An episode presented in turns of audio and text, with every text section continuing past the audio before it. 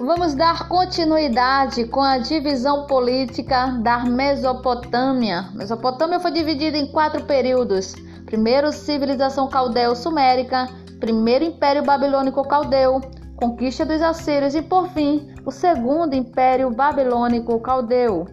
Vamos conhecer as suas características, cada um deles. Primeiro, civilização sumérica ou caldeia.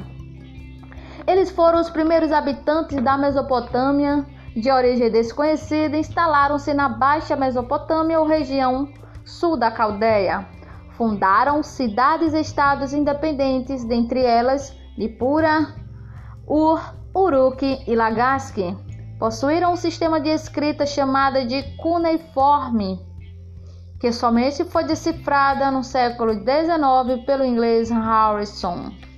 Por volta do século 25 a.C., os sumérios foram dominados pelos acádios e amoritas sob o comando de Sargão I. Sargão I unificou o país e fundou o primeiro império babilônico ou caldeu, tendo como capital Babilônia, no sul da Mesopotâmia.